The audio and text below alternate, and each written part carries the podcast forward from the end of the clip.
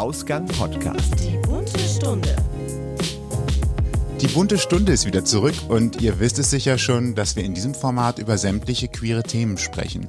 In dieser Folge nähern wir uns einem Thema, das wir bisher auch außerhalb des Podcasts mit niemandem persönlich besprochen haben, nämlich dem Thema Transidentität. Ich bin Sebastian. Und ich bin Toni und wir haben für diese Folge natürlich auch wieder einen Gast eingeladen, der sich mit dem Thema Transidentität viel besser auskennt, wann ihm klar wurde, dass sein biologisches Geschlecht nicht mit seinem Körper zusammenpasst und welche Hürden und Probleme das mit sich bringen kann, erzählt uns jetzt Marcel. Herzlich willkommen. Hallo. Das war quasi ein echter Quickie als Einstieg. Aber voll, ne? Ja, sonst machen wir bei, wir haben, wir haben viel einfachere Themen, die schon komplexere Einleitungen bekommen Ja. haben. Sonst haben wir ellenleit- lange Einleitungen und jetzt so, okay. Gibt dir aber die volle Möglichkeit, aus dem Vollen zu schöpfen So ist es. und alles genauer zu erklären, weil viele sicherlich schon viel darüber gehört haben, auch mal was gelesen haben und am Ende dann aber vielleicht auch immer nur so kleine Mosaiksteine haben, die für sich alleine stehen. Magst du vielleicht äh, kurz was über dich erzählen? Ja, also ich bin Marcel, ich bin 22 Jahre alt und seit dem 15.03.2018 auf Testosteron. Krass, dass du das so auswendig weißt. Ist das also ein sehr wichtiges Datum für dich? Ja, also das ist schon, ja, doch. Also erst war es eher so ein etwas traurigeres Datum. An dem Tag ist nämlich eigentlich mein Opa gestorben, aber so mittlerweile ist das auch am 15.03. habe ich dann paar Jahre später auch die erste Spritze gekriegt und seitdem ist das eher wie so ein Neuanfang. Okay. Ich wollte gerade fragen, ist das so tatsächlich so ein Gefühl von neugeboren Ja. sein sozusagen? Wie so ein zweiter Geburtstag. Und wenn man die erste Testosteronspritze dann auch wirklich bekommt, das weiß man ja vorher natürlich schon und sicherlich hast du dich auch darauf gefreut, ne, diesen Weg zu gehen. Ähm, wie war das für dich? Hast du direkt eine Veränderung gespürt oder hat das gedauert? Ja, erst als ich die Spritze bekommen habe, sollte ich mich auch hinlegen dabei, sonst könnte passieren, dass man wegen Kreislaufproblemen auch umkippen kann. Aber mittlerweile bekomme ich die auch im Stehen, aber beim ersten Mal, das weiß ich noch, da hat sich das hinterher angefühlt, als ob ich ein irgendwas im Bein hätte. Also wirklich, das war dann, man hat richtig gemerkt, wie das, ich bekomme das ja auch in die Arschbacke gespritzt, ähm, wie das dann wirklich durch den Muskel so ins Bein geschossen ist und hinterher beim Treppenstufenlaufen, das ging gar nicht mehr. Also links, das war wirklich, das tat weh. Aber auf dem Weg dann wieder nach Hause hätte ich einen Marathon laufen können. Also wirklich auf einmal wie so ein, ja, wie so ein Booster oder wie so ein Energy Drink und dann auf geht's. Auf ins neue Leben sozusagen. Ja, also das war wirklich, ich konnte, ich war hibbelig, ich war aufgedreht. Und dann bin ich abends irgendwann recht früh eingeschlafen, was für mich eigentlich komplett untypisch ist. Und am nächsten Tag verdammt früh schon aufgestanden. Hab dann auch hinterher, meine Mutter war arbeiten und meine Tante auch. Und die sitzen vorher mal bei uns und trinken Kaffee. Und in der Zeit habe ich dann auch schon angefangen, unser Haus aufzuräumen. Einfach so. Das ist kein negativer Effekt, würde ich sagen. Nö. Ich glaube, da wird sich auch keiner beschwert haben. Nee, Mama sagte noch, krieg, oder nimm ruhig die doppelte Dosis, dann kannst du auch ruhig weitermachen. Die Fenster müssen jetzt auch noch geputzt werden. Das Gefühl hast du heute nicht mehr, glaube ich, ne? Das kommt drauf an. Also es ist nicht jeder nach jeder Spritze, dass das wirklich so komplett gleich ist. Aber größtenteils fühlt man sich danach wirklich frischer. Also man fühlt sich wirklich besser. Ähm, wird das tatsächlich immer noch gespritzt oder ist Ja. es in Tablettenform? Okay. Nee, ich krieg das immer noch gespritzt. Tabletten nehme ich nicht. Auch mit dem Testogel habe ich gar nicht erst angefangen. Ich habe sofort auch die Spritzen gekriegt. Und der Arzt selber sagte auch, machen wir nicht, wir nehmen sofort bei dir die Spritze und dann geht's damit auch weiter. so mit Vollgas. Ja, also eigentlich sofort volle Dosis und dann Attacke. Müsstest du Tabletten denn jeden Tag nehmen oder wäre das in so Zyklen wie, wie mit Spritzen? Also bei dem Testogel weiß ich, das müsste man, glaube ich, jeden Tag nehmen. Mhm. Aber bei den Tabletten, ich glaube, es macht kaum jemand das mit den Tabletten. Es hieß zwar erst, es ginge, aber mit Tabletten habe ich das sowieso nicht so. Ich glaube, ich habe jetzt erst im Oktober gelernt, wirklich irgendwie Tabletten zu nehmen Hm. durch die ähm, OP mit den Schmerztabletten. Vorher konnte ich keine Tabletten schlucken. Ich brauchte immer irgendwie was zu essen, packe ich die Tablette rein und schluck dann runter. Aber anders ging es vorher nicht. Da ich habe nichts runtergekriegt. Hier sitzt, sitzt noch jemand, der das nicht kann, deswegen äh, das ist ganz interessant. ähm, was wollte ich fragen? Ach genau. Testosteron haben wir natürlich alle schon mal gehört. Ähm, aber was genau? Kannst du es vielleicht ein bisschen beschreiben? Was macht das? mit dir auch? Also die Spritze, die ich da bekomme, ist Nebido. Das sind 1000 Milligramm Testosteronpräparat. Und ja, also erstmal kommt man dann nach der ersten Spritze, entwickelt sich das ja alles wie eben in einer normalen Pubertät eines Jungen. Und bei mir hat das auch mit dem Stimmbruch, glaube ich, überhaupt erst angefangen. Also mit der Stimme. Ich habe das, glaube ich, auch einen Tag vorher, so oder danach. Ich weiß nicht, ob es Einbildung war oder ob das wirklich so war, dass ich da wirklich dann schon gemerkt habe, wie es immer als kratziger wurde, als hätte ich eine Erkältung. Und ja, auch die Behaarung, die fing auch recht schnell an. Also ich war an den Beinen sowieso schon recht behaart, sage ich mal, aber dadurch ist das wirklich von jetzt auf gleich gefühlt war das. Dann ja, so vom körperlichen her. Also man braucht natürlich überhaupt erstmal Zeit, dass sich der Körper da auch dran gewöhnt und es kann immer irgendwelche Nebenwirkungen geben. Nach der ersten hatte ich keine. Auch ich glaube, bis jetzt hatte ich an sich überhaupt keine Nebenwirkungen, irgendwelche gravierenden. Und dann hat sich das angefangen mit dem Körper überhaupt so ein bisschen zu entwickeln. Also wirklich das Kreuz wurde breiter und Masse hat, sag ich mal, zugenommen. Ich war wirklich damals so zierlich und schon immer irgendwie untergewichtig gewesen und das hat sich jetzt mittlerweile also schon recht geändert auch. Ich bin immer noch recht dünn, aber so von der, also vom Kreuz her breiter, auch vom Gesicht her maskuliner und Bart. Also so langsam fängt's dann auch mal an, ein bisschen Bart zu sprießen. Wart mal ab, irgendwann kommen Haare, die du gar nicht haben willst. Du, Eine Drohung. du hast äh, gerade schon was Interessantes gesagt. Du hast nach dem ersten Tag schon Veränderungen beobachtet, ohne jetzt zu wissen, ob das wirklich eine war oder ob man sich das einbildet oder wünscht. Ist das eine Phase, wo man täglich vorm Spiegel steht und guckt, äh, erkenne ich was, hat sich was verändert? Ja. Ähm, das kann ich jetzt schon sofort bejahen. steht also morgens auf und sagt, das erste, was ich jetzt mache, ist vor dem Spiegel. Ja. So, vielleicht kann man ja schon mal irgendwie was sehen. Ich glaube, ich habe wirklich zwei Wochen, jedes Mal, wenn ich aufgestanden bin, vorm Spiegel gestanden, äh, von oben bis unten geguckt, ob sich da überhaupt irgendwas verändert hat und auch von der Stimme her. Ich habe öfter mal irgendwelche Sprachnachrichten gemacht, was ich damals wirklich nie gemacht habe. Ich bin so ein Mensch, ich hasse Sprachnachrichten eigentlich, aber mittlerweile mache ich auch mal welche.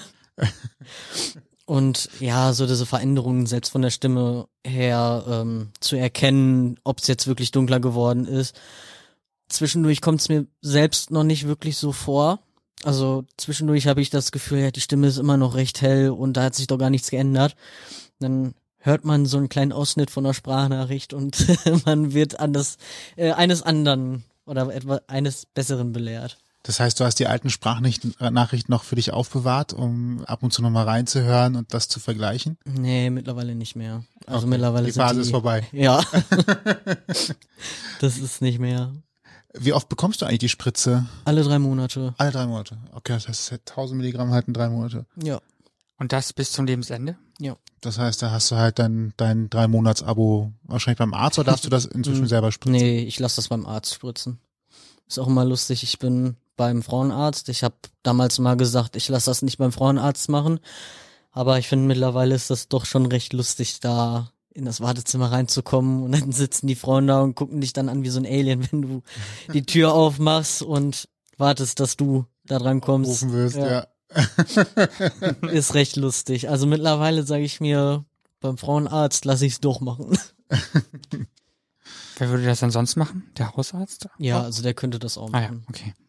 Wie hast du denn für dich den richtigen Arzt gefunden? Weil ich glaube, das ist ja bestimmt etwas, wo nicht jeder Arzt genau wüsste, wie man das macht oder wie man damit umgeht. Oder gibt es da Spezialärzte oder wie ist da, wie findet man da den richtigen, den richtigen Ansprechpartner? Also bei mir war das, ähm, ich musste erst zum Endokrinologen, also auch wirklich ein Hormonarzt. Und der darf auch nur die Indikation geben, also wirklich auch wie viel Milligramm das ist und was überhaupt gespritzt wird. Und ich bekomme auch alle zwei, also doch jeweils bei der zweiten Spritze, sag ich mal, also alle sechs Monate. Oder eine Blutabnahme und Puls und eigentlich wird da alles nochmal untersucht weil anders funktioniert's dann nicht. Da ist jetzt auch bei der vorletzten Spritze waren zwei Werte nicht okay und dann sagten sie, müssen wir verschieben. Also das heißt, ich habe die nicht wie eigentlich geplant im Juni gekriegt, sondern im Juli. Okay. Aber das hat jetzt keine Auswirkung für dich gehabt. Also du hast dich nicht deswegen irgendwie schlapp gefühlt oder sowas, sondern dann gibt es halt einfach später. Ja. Also man hat schon gemerkt, dass es irgendwie nachgelassen hat. So man ist eher müde und gut, ich bin eigentlich immer müde, aber da war das dann nochmal ein bisschen extremer und lustlos und es kommt auch immer drauf an, wie man darauf reagiert. Also es reagiert auch nicht wirklich jeder irgendwie gleich darauf. Das ist ja genauso, als ob man jetzt irgendwie eine Impfe bekommt und da reagiert ja auch jeder irgendwie anders drauf. So, die Nebenwirkungen sind natürlich da und damit muss man sich auch teilweise auseinandersetzen. Aber sich da jetzt so irgendwie alles durchlesen und wirklich zu sagen, ja, das kann, und das kann passieren. Also das ist auch, wenn man die Spritze an sich bekommt. Und dann könnte natürlich immer noch sagen, oder sein, dass man da irgendwelche Nebenwirkungen hat und das kann auch dementsprechend passieren, wenn man die Spritze ein oder zwei Monate später bekommt. Aber ich glaube, erst gravierend wird's, wenn man dann wirklich sagt, ich nehme kein Testosteron mehr, ich muss es aus irgendwelchen Gründen absetzen. Ich glaube, dann kann das auch nochmal ordentlich an die Psyche gehen. Gut, toi, toi, toi, dass da nichts passiert in der Richtung. Vielleicht zwischendurch mal ein bisschen was Allgemeineres so zur Einordnung. Wir haben uns da so ein paar Fragen vorweg überlegt, die eigentlich so mal allgemein vielleicht auch ganz gut helfen, eine Einschätzung zu bekommen, wie du vielleicht manche Dinge siehst und die vielleicht uns allen nochmal so ein Gefühl dafür geben, äh, die Sachen aus einem anderen Blickwinkel zu sehen. Ähm, die erste Frage dazu. Wie definierst du für dich Männlichkeit? Männlichkeit. Ja, das Thema ist recht schwer. Also für mich männlich, ja, also. Vielleicht auch einfacher. Jeder, der dich jetzt sehen würde, und also es hören ja auch gerade alle deine Stimme. Ich glaube, es würde keiner sagen, dass du nicht männlich wärst. Ja, also von der Stimme du, auf jeden Fall. Fühlst du dich männlich? Ja. So, das ist doch schon mal, das heißt, du hast irgendwo eine Schwelle überschritten, wo du sagst, jetzt fühle ich mich männlich. Wann, wann war das? Eigentlich schon nach der ersten Spritze. Da habe ich mir wirklich gedacht, Testosteron und dann ähm, ab jetzt fängt's an, jetzt bist ein Mann. Auch dann hinterher, wo sich das mit dem Gesicht oder mit der Gesichtsbehaarung so ein bisschen entwickelt hat. Und ähm, ja auch an den Beine, also jetzt nicht allgemein Behaarung an sich. Es kann ja auch sein, dass irgendwie äh, Frauen behaart sind und es können, gibt auch Männer, die tatsächlich wenig Behaarung genau, haben. Genau, ne? es gibt also, ja auch immer noch welche, die schon ihr Leben oder eigentlich seit sechs, sieben Jahren Testosteron bekommen und denen wächst immer noch kein Bart. Und die sind trotzdem Mann. Also das ist jetzt nicht, wo ich sagen würde, ja, du musst irgendwie einen gewissen Grad an Behaarung haben, um überhaupt zu sagen, ja, ich bin jetzt ein Mann oder ich bin männlich. Das ist halt eigentlich jeder, je nachdem, wie man sich fühlt wir haben das schon vorher angekündigt, deswegen äh, hast du vielleicht auch schon so deine Top-Frage rausgesucht. Es gibt so Geschichten, gerade wenn man halt derjenige ist, bei dem etwas anders ist als bei vielen anderen, da kommen immer wieder die gleichen Fragen auf. Und das ist sicherlich beim Thema Trans auch so ein Thema, was immer wieder die gleichen Fragen hervorruft. Welche Frage kannst du oder welche Frage wird am häufigsten gestellt oder ist vielleicht sogar schon anstrengend für dich? Ähm, ja, solche Fragen wie, gehst du eigentlich aufs Männer- oder aufs Frauen-WC? Das werde ich tatsächlich, wenn man sich outet, wird man das tatsächlich öfter gefragt. Aber wäre es nicht komisch, wenn du jetzt aufs Frauen-WC gehen würdest? Deswegen, das frage ich dann auch immer, wenn die irgendwie, wenn es Frauen sind, die mich fragen, ja, gehst du eigentlich aufs Männer- oder aufs Frauenklo, dann frage ich die meistens auch, wenn ich jetzt auf dem Frauenklo vor dir stehe, wie würdest du reagieren? Und dann denken die sich, stimmt, da war ja was. Ja, aber ganz im Ernst, da gibt's direkt eine Ohrfeige. Also jetzt überspitzt ausgedrückt. Aber ja. Eine verbale vielleicht, ja. Ja, also ich stelle da eigentlich meistens bei irgendwelchen Fragen so Gegenfragen und dann erklärt oder dann haben die die Antwort eigentlich schon selbst irgendwie verstanden. Noch welche? Was ja, gibt's noch? Genau. Was stört dich vielleicht als Frage? Ähm, wie hieß du denn vorher? Also so diese typischen, ja, was ist denn, oder was ist eigentlich dein Name? So eigentlich gibt's nicht. Also das ist, wie heißt du eigentlich? Das eigentlich kann man sich sparen. Oder wie hieß du früher? Das geht vielleicht noch, wenn man jetzt unbedingt fragen möchte. Also ich kann es kein Böse nehmen, aber ich würde es auch niemandem empfehlen, eine Transperson zu fragen, wie sie vorher hieß. Das ist so eine Sache, muss nicht sein. Ist das, hat das damit zu tun, dass man versucht, einfach mal so zu sagen, ich habe das jetzt ad acta gelegt, ich bin jetzt für mich an dem Punkt, wo ich auch sagen kann, ich bin jetzt der, der ich eigentlich immer sein wollte? Ja. Man legt ja nicht umsonst den Namen ab. Man lässt es ja nicht umsonst ändern und was Vergangenheit ist, ist Vergangenheit. So, was bringt dann noch hinterher, wenn die den Namen dann wissen, können sie sich auch nichts von kaufen oder haben sie auch nicht im Lotto gewonnen oder wissen irgendwelche anderen Zahlen. Also das sind so Sachen, die können, weiß ich nicht, ist jetzt nicht so ein Muss. Und das Letzte, was man möchte, ist mit dem Namen nochmal gerufen werden. Ja. Also von daher ist es eine Information, die eigentlich keinen Nutzwert hat. Ja, ist eigentlich eine komplett unnützte Frage. Wann war für dich der Moment, wo du gemerkt hast, ich fühle mich nicht nach dem Geschlecht, was ich jetzt eigentlich biologisch habe? Was war dieser Aha-Moment? Das ist ja jetzt sicherlich auch so ein schleichender Prozess. Also vielleicht merkt man am Anfang, irgendwas passt mir nicht. Und irgendwann gibt es in diesem Moment, wo du erkannt hast, das ist es. Das ist das, was mich so so umgetrieben hat, was ich aber vorher nicht sagen konnte und jetzt weiß ich, was es ist. Gab es da so einen so einen Effekt, so einen Moment? Also eigentlich hat das schon im Kindergarten angefangen.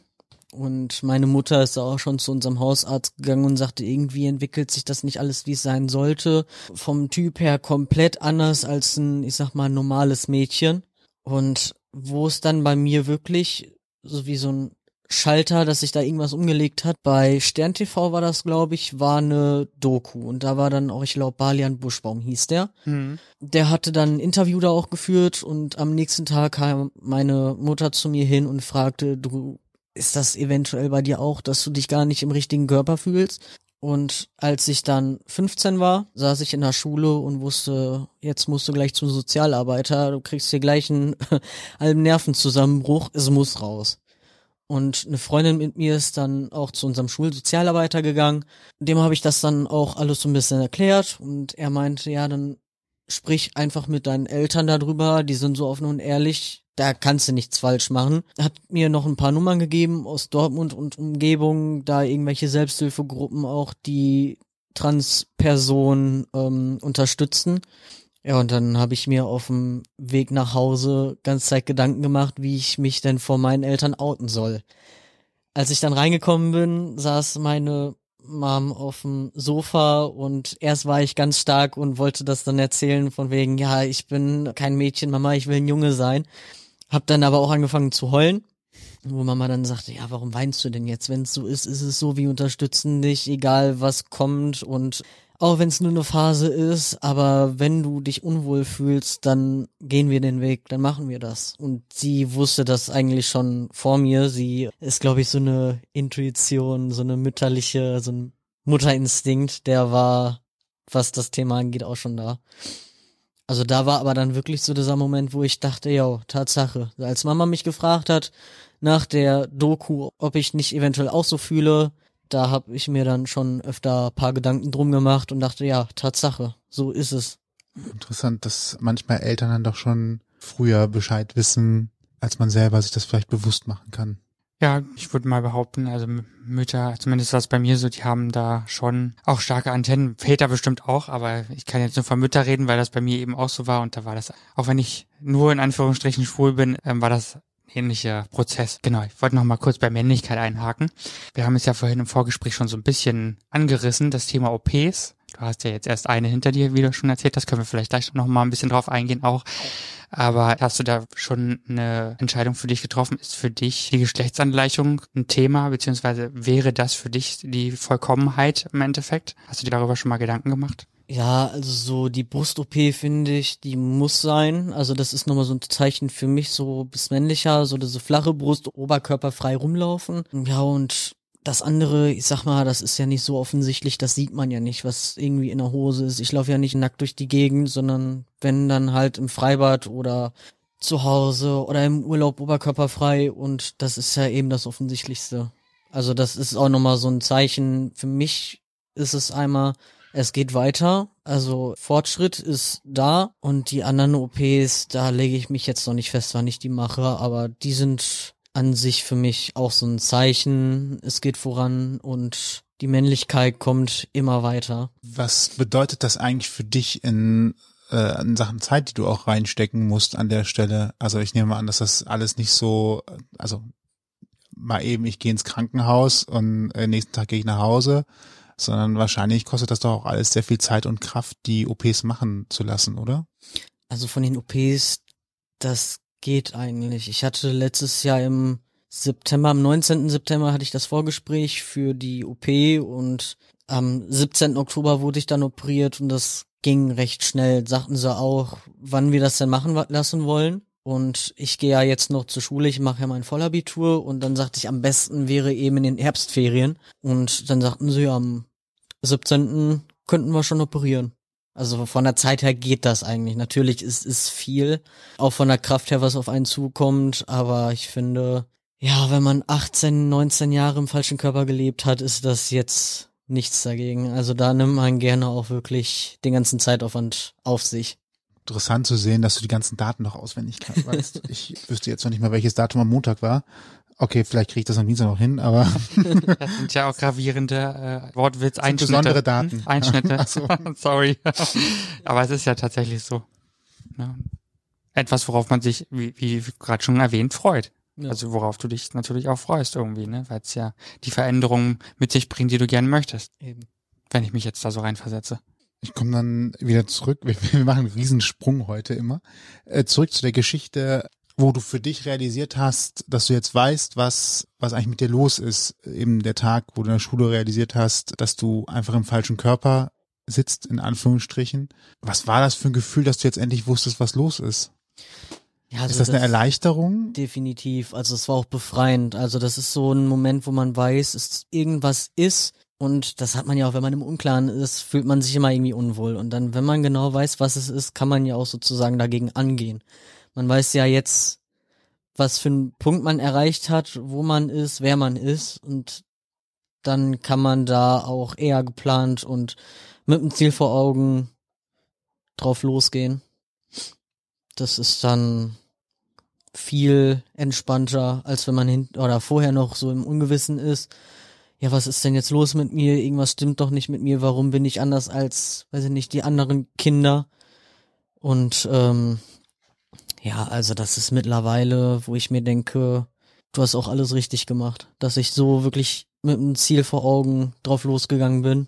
Was war dann, du hast, du hast dein, deiner Mutter, wahrscheinlich auch deinen Eltern insgesamt dann darüber gesprochen. Was waren dann für dich die nächsten Schritte? Was hast du dir einen Plan gemacht? Hast du das Internet leer gelesen? Oder was war so dann das nächste, wo du gesagt hast, da muss ich jetzt anpacken, da muss ich jetzt weitermachen, an der Stelle geht jetzt mein Weg los? Also ich habe von meiner Tante eine Telefonnummer bekommen aus Münster von der Psychologin und meine Eltern haben mit ihr auch natürlich schon drüber geredet. Und dann sagte Mama, ja, wenn's so ist, fahren wir zusammen dahin. Den ersten Termin haben wir auch alle zusammen da gesessen und Mama und Papa haben ja natürlich dann auch noch irgendwelche Fragen gehabt an Psychologen auch. Haben uns ein bisschen unterhalten und ja, also so einen richtigen Plan habe ich mir da jetzt nicht gemacht, sondern einfach nur, weil man bekommt ja sozusagen vorgeschrieben, wie man überhaupt irgendwie weiterkommen kann. Man braucht ja auch einen gewissen Grad an Termin, die man überhaupt erstmal wahrgenommen hat, um überhaupt weitergehen zu können. Also ich habe jetzt nicht von jetzt auf gleich gesagt, ich bin trans und dann nehme ich jetzt Hormone, ich nehme jetzt genau das Testosteron, lass mir das bei dem Arzt machen. Also das ist schon eher so, ja, erstmal die Termine beim Psychologen. Dann musste man zwischenzeitlich noch irgendwelche Untersuchungen machen. Also die haben dann wirklich Blut abgenommen, die haben die Hormone durchgeguckt, ob da wirklich auch alles biologisch weiblich ist oder ob da irgendwie eventuell Intersexualität festgestellt werden kann. Das ist ja auch ganz oft, dass da irgendwie an den Chromosomen irgendwas ist, was man jetzt so von außen nicht sieht, sondern was sich nur so auf der Psyche bewirkt. Wenn man das jetzt so sagen kann. Aber ja, also angefangen hat das dann wirklich mit den Terminen in Münster bei der Psychologin. Dann zwischenzeitlich musste ich auch ab, ich glaube, sechs Monate war ich dann da und konnte dann anfangen mit der Personenstandsänderung. Hab mir dann da zwei Gutachter raussuchen müssen. War einer in Paderborn und der andere in Münster. Und was ja. müssen die dann feststellen, dass du sicher bist, dass du weißt, was du möchtest? Oder was müssen die, müssen die Gutachter feststellen? Ja, also man erzählt denen eigentlich nochmal genau das gleiche, wie man den Psychologen erzählt hat über einem Jahr. Und ähm, den muss man das dann einen Vormittag innerhalb von zwei Stunden oder sowas äh, erklären. Ähm, dann schreiben die eben das Gutachten, schicken das dann an das Amtsgericht und man selbst bekommt dann auch nochmal die Post. Und wenn das dann alles geklärt ist, muss man nochmal zum Amtsgericht der jeweiligen Stadt, wo man angemeldet ist und äh, wo es das dann auch gibt. Da muss man das dann auch nochmal sagen. Also ist das der richtige Weg? Ist das wirklich der Name? Und nochmal so ein bisschen bestätigen und dann ist das eigentlich durch. Waren das leichte Schritte für dich oder, also für mich klingt das schon sehr anstrengend, dass man dauernd wieder und wieder und wieder erzählen muss, dass man jetzt wirklich trans ist und dass man sich so fühlt und, äh, ne, so, dass man. Am liebsten würde man doch einfach alle zum Kaffee einladen Richtig. und sagen, passt auf, Leute, ich erkläre euch jetzt mal kurz in Also- vier Stunden, wie die Sachlage ist. dann macht ihr da die Unterschrift drunter und dann Ja.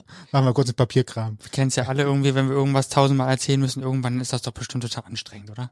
Ja. Das ist, aber die Gutachter waren unabhängig voneinander.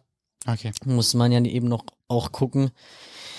Aber das war auch, das ist ja nicht nur das Outing vor der Psychologin oder vor dem Psychologen, vor den Gutachtern, sondern auch nochmal in der Familie, bei Freunden, in der Schule. Äh, weiß ich nicht, einige, wenn die arbeiten gehen, müssten das natürlich noch auf der Arbeit machen und also das ständig zu wiederholen und das Offensichtliche immer und immer wieder zu erklären, das ist dann echt anstrengend irgendwann. Also nicht anstrengend, aber ziemlich ätzend. Gut, dann war irgendwann der Tag, wo du am Standesamt ist es wahrscheinlich dann oder ein Wohnermeldeamt, wo du dann sagen kannst, okay, hier wird jetzt die Personenstandsänderung durchgeführt. Man merkt, wir wissen Deutschland. Wir haben für alles Wörter. ähm, Bürokratie lässt grüßen. mhm. So, das heißt, da war für dich schon mal ein Schritt, wo du zumindest auch offiziell sagen kannst, so, hallo Welt, ich bin Marcel. Ja, äh, kam ja hinterher, dass ich noch bei uns am äh, bei der Gemeinde am Rathaus musste ich ja auch noch mal meinen Ausweis ändern lassen, dann musste ich noch mal weiterfahren, Führerschein ändern lassen. Und ja, eigentlich so diese ganzen Kleinigkeiten, die man da ändern lassen musste, wo ich auch nie gedacht hätte, dass das wirklich so verdammt viel ist. Und jedes Mal brauchte ich dann wieder natürlich diese Urkunde oder zumindest dieses Stück Papier, wo dann wirklich steht, dass die sich gemeldete Person, also in dem Falle ja ich, da dann nochmal sagen muss, ja, es ist Transsexualität, falschen Körper geboren und dann wirklich diesen Zettel jedem nochmal vorzulegen, sich das kopieren lassen, auch wieder bei der Bank. Also irgendwann habe ich echt überlegt, komm, kopierst du einfach mal für alle irgendwas und teilst du dann wie so Flugblätter aus, wenn du irgendwo unterwegs bist. Okay, aber dann hast du hoffentlich irgendwann da einen Haken hintersetzen können. Dann, was, was kam dann als nächstes für dich? Kam dann schon die Hormonbehandlung? Setzte die parallel dazu ein? Oder was waren die nächsten Schritte für dich? Also ich habe das eigentlich mit der Hormonbehandlung gleichzeitig gemacht, immer mit den verschiedenen Änderungen da mit Perso und ja, Führerschein. Also äh, parallel quasi Ja, ja, die ganzen genau. Sachen gemacht. Okay. Gerade beim Führerschein war das dann auch, dass wirklich mit Hormone das Bild auf dem Führerschein ist und äh, nicht nur, ja, altes Bild, bist du das jetzt wirklich oder irgendwie falscher Ausweis, gibt's ja auch öfter irgendwie, aber da habe ich gedacht, ich mache das ja gleichzeitig so parallel zueinander. Du hast ja schon erwähnt, deine Eltern sind sehr wohlwollend, sehr, sehr unterstützend, wollte ich eigentlich sagen.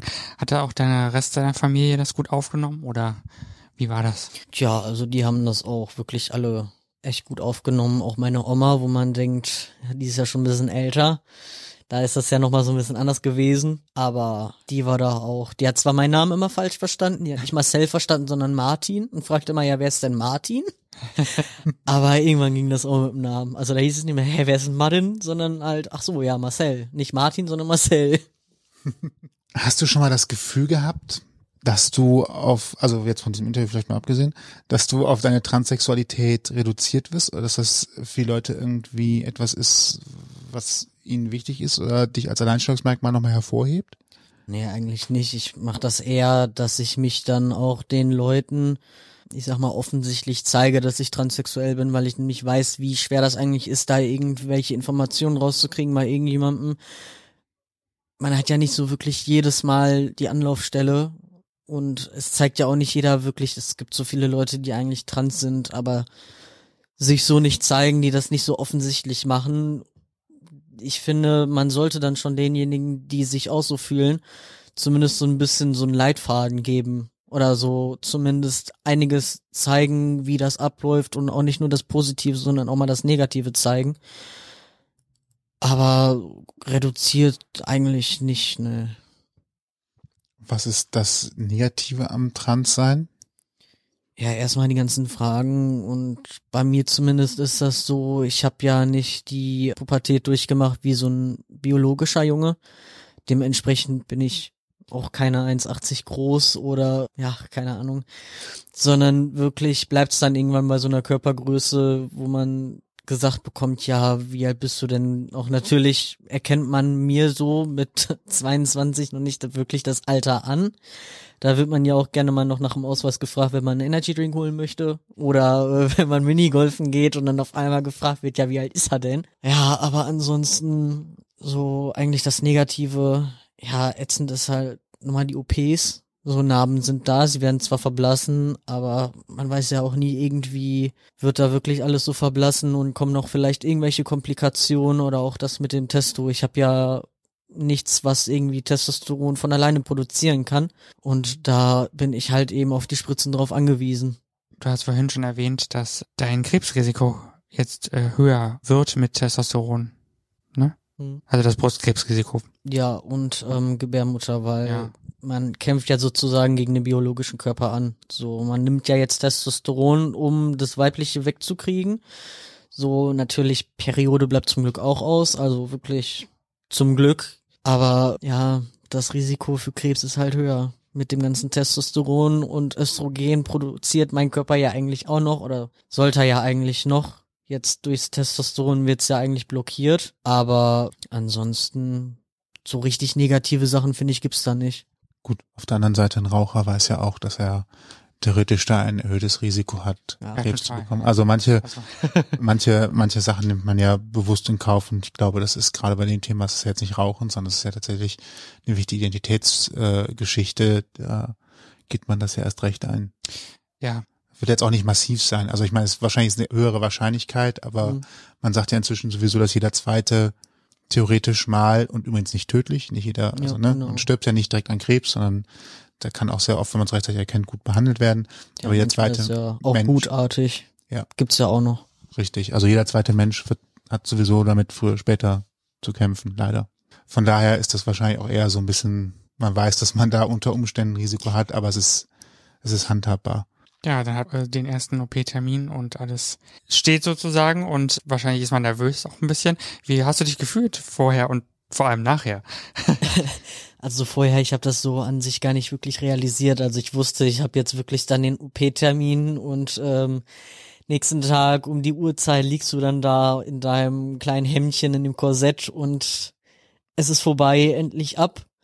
Aber vorher, also vorher, das war so irreal. Also das hat sich wirklich gar nicht so real angefühlt und ich, das war wie in so einem Traum. Und dann wachst du dann auf und das war das Lustige. Ich kam gerade aus dem OP raus oder war im Aufwachraum und dann habe ich auf einmal angefangen vor Freude zu heulen. Die schieben mich aufs Zimmer und meine Eltern, ich habe noch gesehen, die standen da und haben gewartet. Ich wink denen dann noch so zu, zeig denen noch so Peace. Und dann fange ich vor Freude an zu weinen und sag wirklich zu den Ärzten nicht so wirklich vielen Dank, dass sie mir das ermöglicht haben, dass sie mir nach so viel Monaten, Jahren und ähm, ja, endlich eine Last abgenommen haben. Und dann weiß ich noch, hat der Arzt oder zumindest, ich glaube, das war einer von den Ärzten, hat mir noch ein Taschentuch gegeben und sagte, ja, ja, komm, beruhig dich mal.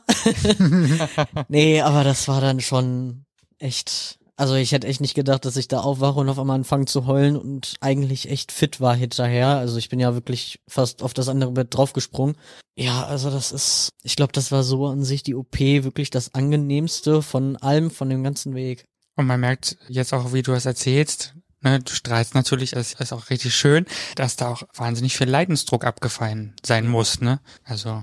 Also damals da mit elf bin ich irgendwann zu meiner Mutter gegangen und sagte, ja, mir tut die Brust so weh. Sagt sie, ja, die wächst. Ist ja, nee, das will ich nicht. Ist ja, aber kannst ja nichts dagegen machen. Ist ja, dann schneidest du mir ab oder ich mach das. Also auch schon wirklich so dieses Extreme, wo ich gedacht habe, nee, so geht's nicht weiter. Es geht einfach nicht. Aber jetzt ist ja weg. Gibt es halt eine, eine Liste von Spezialisten oder empfiehlt man sich gegenseitig Ärzte, die dann eben OPs durchführen oder wie wie läuft das am besten? Also ich habe von meiner Psychologin eine Liste bekommen, einmal mit den Ärzten, die das Testosteron auch geben können und dann nochmal eine Liste mit den ganzen Krankenhäusern, wo die die einzelnen OPs machen. Natürlich machen nicht alle Krankenhäuser alle OPs, gerade die letzten OPs, die dann wirklich auch unter die Gürtellinie gehen, sage ich jetzt mal. Da ist das dann nochmal meistens irgendwie in Potsdam, aber ich glaube, das ist eine private Klinik, da kommt dann auch nicht jeder rein und das kostet dann auch nochmal einiges mehr. Und ansonsten, ich glaube, in München, Bogenhausen. Also da ist dann auch so die gängigste, die eigentlich jeder kennt, wo die sagen, ja, da gehe ich hin und lass dann die OPs machen. Aber ja, eigentlich so, die Listen kriegt man schon von den Psychologen. Oder im Internet gibt's, glaube ich, auch eine Seite, da gibt's die auch nochmal digital, aber die ist, glaube ich, auch nicht mehr ganz so aktuell. Also einige Ärzte sind schon gar nicht mehr mit dabei und ja, das ist recht schwierig, da irgendwie über die Liste dran zu kommen. Ich habe jetzt immer viel gehört, oder wir haben jetzt viel mal gehört von, von Ärzten, die weiterhelfen konnten oder Listen, die es gibt. Wie ist denn der Austausch mit anderen Transmenschen? Gibt es da was? Gibt es eine Austauschplattform? Tauscht euch untereinander auch aktiv aus darüber, wie es verlaufen ist? Gebt ihr euch gegenseitig Ratschläge, vielleicht auch Zuspruch oder sprecht auch über Themen, die vielleicht ihr selber als Person, die das auch einfach erlebt haben, am besten untereinander nachvollziehen könnt, weil ihr wenn man es gemeinsam erlebt hat, hat man immer eine Möglichkeit oder Ähnliches erlebt hat, hat man immer eine bessere Basis, über Dinge auch zu sprechen. Gibt es solche Austauschplattformen? Hast du da Kontakte? Also die gibt's bestimmt, aber ich war nie irgendwie in welchen Gruppen drin, wo das dann explizit nur über den Transweg geht. Ich war sowieso eigentlich noch nie so der Typ für irgendwelche Gruppen. Hier und da war ich auch mal in so einer WhatsApp-Gruppe drin oder bei Instagram. Aber so an sich war da nicht wirklich viel, wo ich sagen muss, das hat mir jetzt wirklich geholfen. Ich hatte einen Kumpel in Aachen, der ist dann auch vorher oder der ist schon vor mir den ganzen Weg gegangen und ja, mit dem habe ich mich dann ein bisschen auch darüber unterhalten und der hat mir auch mit den OPs so ein bisschen weiterhelfen wollen, aber ja, ich bin jetzt in Düsseldorf gewesen, da in dem Krankenhaus in der Klinik und davon hatte er mir aber abgeraten, weil die so unfreundlich sind angeblich, wovon ich persönlich jetzt überhaupt nichts gemerkt habe. Bei mir waren die so offen und freundlich und ich habe auch zu ihm gesagt, solange die ihren Job gut machen, ist mir das egal, wie die zu mir sind. Ich will da jetzt nicht hin und mir irgendwelche Freunde machen. Ich sehe die einmal, weiß ich nicht, sechs Tage lang und dann nie wieder. Aber die waren so freundlich zu mir da arbeiten ja auch unterschiedliche Menschen, ne? Ja. Gibt dann auch da nochmal solche und solche und dann können 50 Leute nett sein und ist halt an einem Tag mal jemand da, der vielleicht mal einen schlechten Tag hat und nicht mit einem Blumenstrauß Guten Morgen sagt. Das ist dann halt, es ist halt das richtige Leben. Ja. Gehört halt dazu. Das kann einem überall passieren, glaube ich. Ja, klar. Aber ähm, gut, die Chemie muss sicherlich schon stimmen, denke ich mir. Ne? Also gerade wenn man so einen ähm, gravierenden Eingriff macht oder mehrere davon vielleicht sogar und diesen Weg eben geht, denke ich mir, ist es schon sicherlich auch wichtig, dass man sich irgendwie versteht. Also gut, aber dafür gibt's ja eben dann auch verschiedene Ärzte, Ärztinnen, Krankenhäuser und so weiter. Ne? Ja. Wir sind ja jetzt hier sowieso in NRW, das wird ja dann für jedes Bundesland wieder anders möglich sein, denke ich mir mal so. Ja. Also angenommen, es hört jetzt gerade jemand zu, der für sich auch gemerkt hat, dass er im falschen Körper ist, also falscher Körper ist vielleicht das falsche, das ist nicht das richtige Wort, aber das falsche Geschlecht hat. Mhm. Was wäre so dein Ratschlag? Was sollte jemand, der vielleicht noch gar nichts in der Richtung gemacht hat oder sich dann noch nicht so aktiv mit auseinandergesetzt hat, was wäre dein Ratschlag? Was sollte so jemand machen? Was wäre das Erste, was was man machen müsste oder sollte, um selber vielleicht auch für sich nochmal so ein bisschen Klarheit zu bekommen?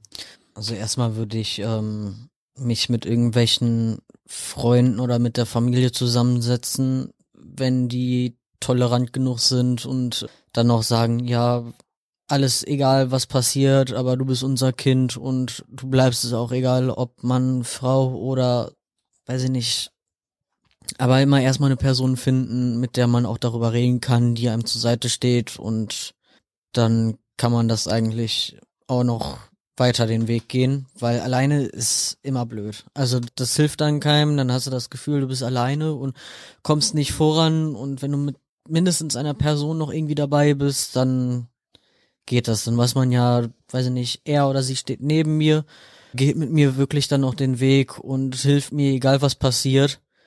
Da ist dann eigentlich schon genug gemacht. So alles andere kann man auch zusammen machen und aber erstmal überhaupt so diesen Anfang zu finden, da ist immer so eine andere Person echt wichtig, die einem noch zur Seite steht. Du hattest ja zum Glück oder hast immer noch zum Glück sehr äh, hilfsbereite Eltern, die dich komplett unterstützen. Und mag es auch mal leider einen Fall geben, wo es vielleicht nicht so ist, wo die Unterstützung vielleicht erstmal nicht so richtig da ist, beziehungsweise vielleicht auch einfach das Verständnis fehlt. Hast du vielleicht auch einen Tipp für Eltern, wie die Annäherung funktioniert? Ja, für die Eltern, natürlich ist das Thema auch recht schwer, auch für meine Eltern war das nicht gerade leicht, aber das kann man ja verstehen. 18, 19 Jahre wächst man auf mit den Eltern und da wird man halt in meinem Fall als kleines Mädchen oder als die Prinzessin gesehen und das ist dann für die beiden dann auch nochmal schwer.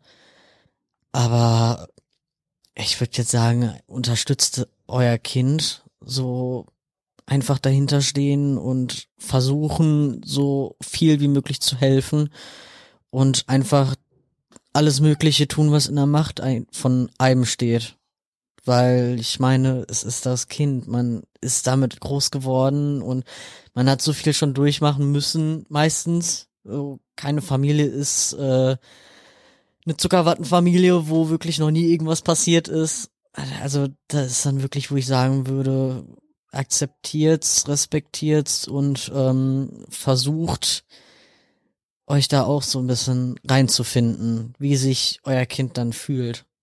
Aber dann würde ich jetzt auch sagen, so an die Kinder, dass sie dann auch die Eltern verstehen müssen, dass es nicht von jetzt auf gleich irgendwie funktioniert. Also meine Eltern haben zwischendurch, obwohl ich jetzt schon seit zwei Jahren ähm, Testosteron bekomme, haben die zwischendurch trotzdem noch so hin und wieder ein Patzer, dass es doch mal sie ist und nicht er. Aber Mittlerweile geht es. Gut, das ist ja auch, glaube ich, eher Gewohnheit und gar nicht böswillig ja. gemeint. Ne? Nee. Also ich glaube, das ist für jeden klar, dass es schwierig ist, wenn man da jemanden über ein Jahrzehnt anders angesprochen hat, dann auf einmal mit dem neuen Namen anzusprechen. Das muss sich halt festigen, auch wenn das manchmal ein bisschen, ich kann mir vorstellen, schmerzlich ist, wenn das dann über die ja. Lippen kommt.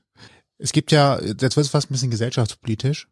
Es gibt natürlich auch viele, die das gar nicht feststellen, dass sie etwas sind, weil sie gar nicht wissen, dass es überhaupt existiert, dass es da ist und ähnliches. Glaubst du, dass es sinnvoll wäre, ab einer bestimmten Phase in der Schule einfach dieses Thema zumindest auch mal kurz, zum Beispiel im Biologieunterricht oder ähnliches, ähm, mit unterzubringen? Also einfach damit auch andere einfach wissen, okay, das könnte gerade irgendwo tatsächlich der Schlüssel sein, warum ich oft unzufrieden mit mir selber bin oder mit mir nicht klarkomme ähm, oder ähnliches. Ja, vielen Dank an die Nachbarn an der Stelle.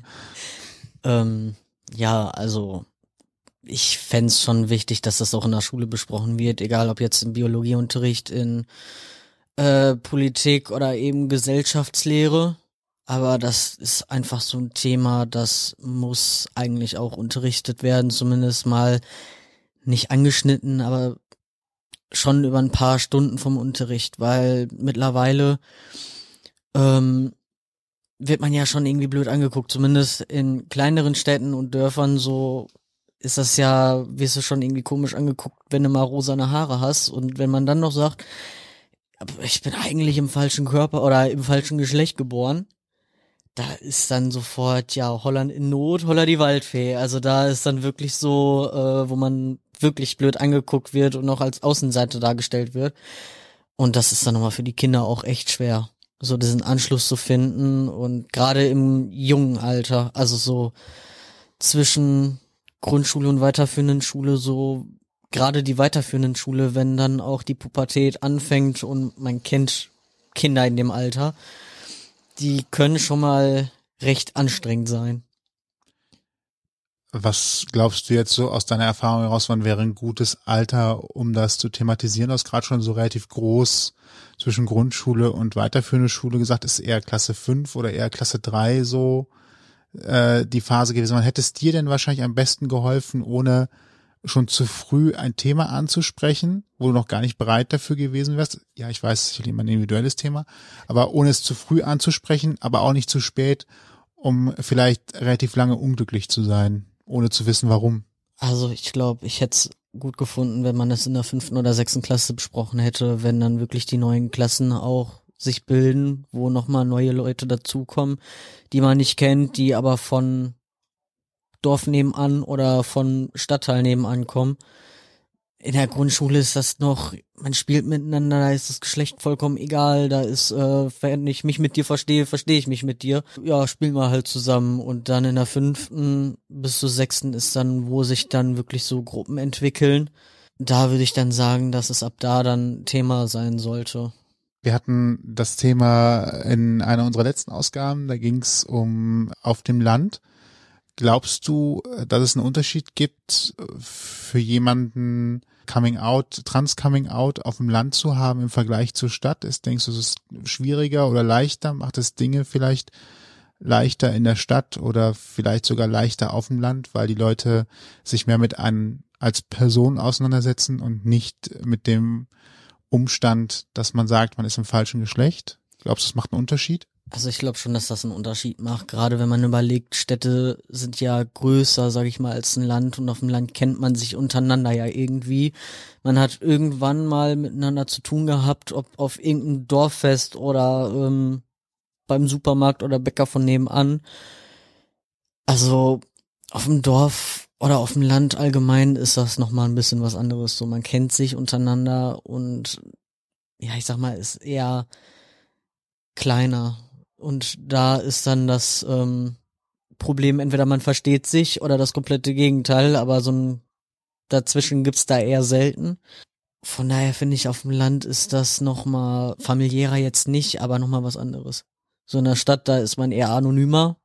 Aber auf dem Land, das ist ja so, man kennt die Nachbarn, man weiß, eigentlich schon, wer Familie ist von den Nachbarn und wer nicht. Also wenn da irgendwann ein fremdes Auto kommt, dann denkt man schon, hm, da passt du mal besser auf. Aber das ist dann, weiß ich nicht. Ja, also Land ist nochmal was ganz anderes als in der Stadt. Zumal man ja in der Stadt auch wahrscheinlich, also wenn ich von Köln ausgehe, vielleicht kein, nicht das beste Beispiel, aber ich meine, hier gibt's ja noch Anlaufstellen, Gruppen, also sehr viele potenzielle Personen, die man erreichen kann und äh, eben auch Gruppen, die sich organisieren und so weiter. Also ich denke mir auch, dass da da vielleicht die Stadt den Vorteil hat, wobei äh, wir im Vorgespräch ja auch schon so ein bisschen darüber gesprochen hatten und du Marcel hast ja jetzt nicht unbedingt gesagt, dass Land ein großer Nachteil, zumindest nicht für dich ist. Ne? So, mhm. Ne, du hast ja da Gott sei Dank äh, Anschluss gefunden und, und wirst akzeptiert, wie du bist und habe ich zumindest ja. so rausgehört. Also zum Glück gab es jetzt für dich da keine großartigen Probleme. Aber ich habe noch ein ganz anderes Thema, was wir überhaupt noch gar nicht angesprochen haben und irgendwie, was ich auch gar nicht so richtig in unseren Fragenkatalog eingearbeitet habe. Aber irgendwann ergibt sich ja vielleicht auch sowas wie eine Beziehung oder soll sich ergeben. Mhm. Egal ob jetzt mit Mann oder mit Frau, Freund oder Freundin, bist du da so offen, wie du sonst eben auch bist und würdest es direkt sagen, also dass du trans bist oder gehst du da eher vorsichtig ran? Ich meine, spätestens, wenn es intim werden soll, wird es ja vielleicht Thema sein. Mhm. Wie gehst du damit um bisher? Ja, also bis jetzt habe ich so die Erfahrung noch nicht wirklich gemacht. Also Beziehungen hatte ich eine, es war eine Fernbeziehung, sie wusste davon, aber da war auch noch nichts mit Hormonen und sowas alles. Aber sie hat mich dann auch als ihren Freund gesehen.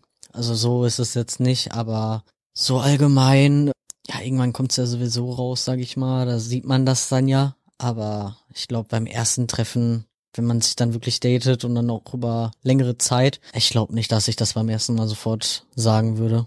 Ja, ist eine interessante Frage und ich könnte da jetzt auch tatsächlich gar nicht sagen, wie ich in der Situation reagieren würde, beziehungsweise sagen könnte, wann der richtige Moment ist. Aber ich glaube, wenn man sich sympathisch findet, dann ist das, glaube ich, auch sowieso erstmal etwas, was hinten ansteht. Das wäre auf jeden Fall zu wünschen. Also wäre natürlich schade, wenn ein Kennenlernen dann daran scheitert, ne? Aber es gibt ja sicherlich auch genügend Menschen, die sowas von vornherein ausschließen würden dann. Also die trans dann direkt ausschließen würden, keine Ahnung. Also wenn ich das so richtig überschlagen habe im Kopf und wir hatten das Thema Mathe ist so ein schwankendes Feld, aber dann sind von heute rückwärts gerechnet bis zum Moment, wo du so einigermaßen ähm, nochmal für dich bewusst erkannt hast, was eigentlich mit dir los ist. So die letzten sieben Jahre ungefähr gewesen, sechs, sechs sieben, acht Jahre so ungefähr der, der Zeitslot. Wenn du das jetzt zurückblickend betrachtest, würdest du sagen, du hättest etwas anders machen sollen? Oder gibt es etwas, wo du sagst, das hätte ich anders angehen sollen? Oder diesen Weg hätte ich mir sparen können, wäre am besten direkt diesen Weg gegangen? Nee, also ich würde das nochmal genauso machen. Ich habe jetzt zwar in Wirtschaft und Verwaltung mein Fachabi gemacht, wo ich eigentlich gedacht habe, das ist nichts für mich, aber wusste ich vorher ja nicht. Also so kann ich dann wenigstens sagen, ich habe jetzt die Erfahrung damit gemacht. Ich weiß jetzt, dass es nichts für mich ist. Jetzt kann ich dann auch in den sozialen Bereich gehen. Und wenn ich das nicht gemacht hätte, vielleicht frage ich mich dann in ein paar Jahren, ja, warum habe ich das nicht gemacht? Vielleicht wäre das ja besser gewesen.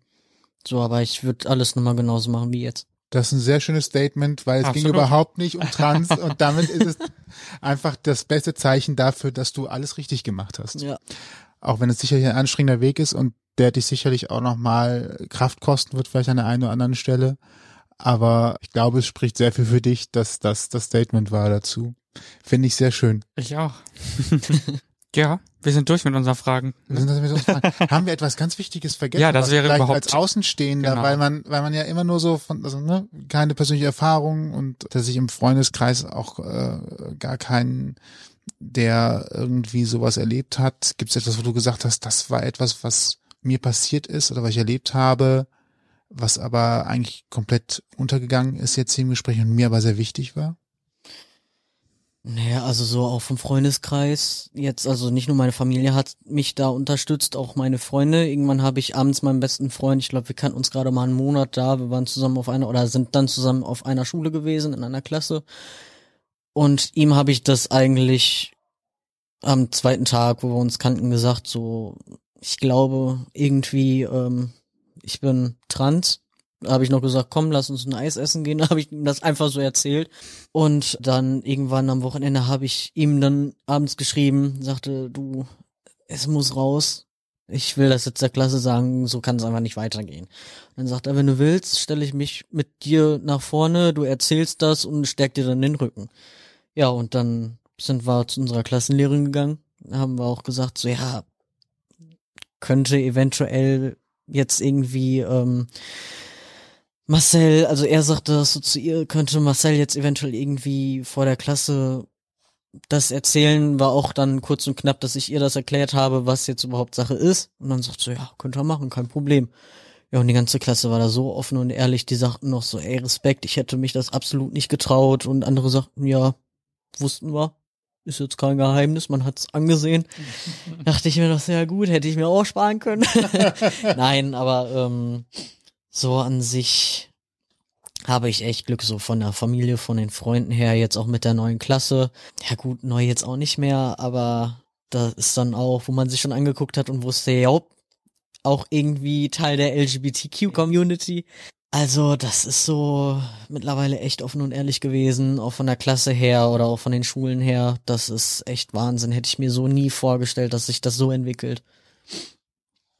Sollte doch allen nochmal Mut machen, die mit sich äh, zaudern, hadern. Ja, total. Äh, Und ich glaube, es hilft einfach auch, also respektvoll, aber schon auf jeden Fall Fragen zu stellen und sich zu interessieren. Natürlich auch, ich meine, wir nähern uns dem Thema ja jetzt auch gerade erst so wirklich an, deswegen kommen wir vielleicht auch hier und da ein bisschen zaghaft drüber. Und nicht jede Person möchte über gewisse Dinge reden, aber auch das kann man ja irgendwie abwägen dann. Ne? Aber es ist auf jeden Fall sicherlich wichtig, auf jeden Fall sich anzunähern und die Hand auszustrecken. Ja. wer dich vielleicht mal anschreiben möchte oder Hallo sagen möchte, du bist in sozialen Medien unterwegs. Mhm. Ähm, darf man dich da kontaktieren und wenn ja, wo? Ja, bei Instagram. Also ich habe auch nur Instagram. So, ja, WhatsApp natürlich auch, aber Inst nee, Snapchat habe ich noch. Aber so größtenteils bin ich eigentlich bei Instagram. Falls euch diese Folge gefallen hat und ihr mehr hören wollt, dann findet ihr uns bei allen bekannten Streamingdiensten und überall, wo es Podcasts gibt. Wir freuen uns, wenn ihr uns folgt und abonniert. Das kostet nämlich nichts und dann verpasst ihr auch keine weiteren Folgen mehr. Und hinterlasst uns gerne auch ein Feedback. Das geht zum Beispiel per E-Mail an mail.ausgangpodcast.de. Alle Infos zu dieser Folge hier könnt ihr auch nochmal im Blogpost nachlesen auf ausgangpodcast.de. Das werden wir verlinken und ich habe noch ein paar andere Links rausgesucht, zum Beispiel den Link zur Deutschen Gesellschaft für Transidentität und Intersexualität. Dann gibt es noch trans-ident.de, wenn man sich überhaupt nicht sicher ist, an wen man sich wenden kann, kann die AIDS-Hilfe auch sicherlich äh, ein Ort sein, an dem man sich wenden kann, die Rosa Strippe. Und ich habe auch gelesen, es gibt in NRW fast über 27 Gruppen, also queere Gruppen wohlgemerkt, die sich eben auch mit Trans natürlich beschäftigen und die eine Anlaufstelle sein können. Hier in Köln gibt es das Anyway. Das kann ich jetzt nur hier für Köln sagen, aber wenn man ein bisschen googelt, findet man auf jeden Fall auch da Adressen und Anlaufstellen, an die man sich wenden kann. Dann bleibt uns nur noch zu sagen, ich bin Toni und ich bin Sebastian und vielen Dank an Marcel, dass er heute uns so tiefe Einblicke gegeben hat und euch allen auch noch einen schönen Abend. Vielen lieben Dank für deine Offenheit, deinen Mut, das auch mit uns zu besprechen und uns auch vor allen Dingen viel Neues zu erzählen. Danke, dass ich da sein durfte. Vielen Dank, dass du da warst und weiterhin viel Erfolg und geh genauso weiter. Danke. Absolut. Ausgang Podcast, die bunte Stunde. Deine Interviewreihe mit Menschen, die spannende Geschichten erzählen. Mit deinen Gastgebern Sebastian und Toni. Kostenlos anhören auf www.ausgangpodcast.de. Folgt uns auf Instagram unter Ausgang Podcast.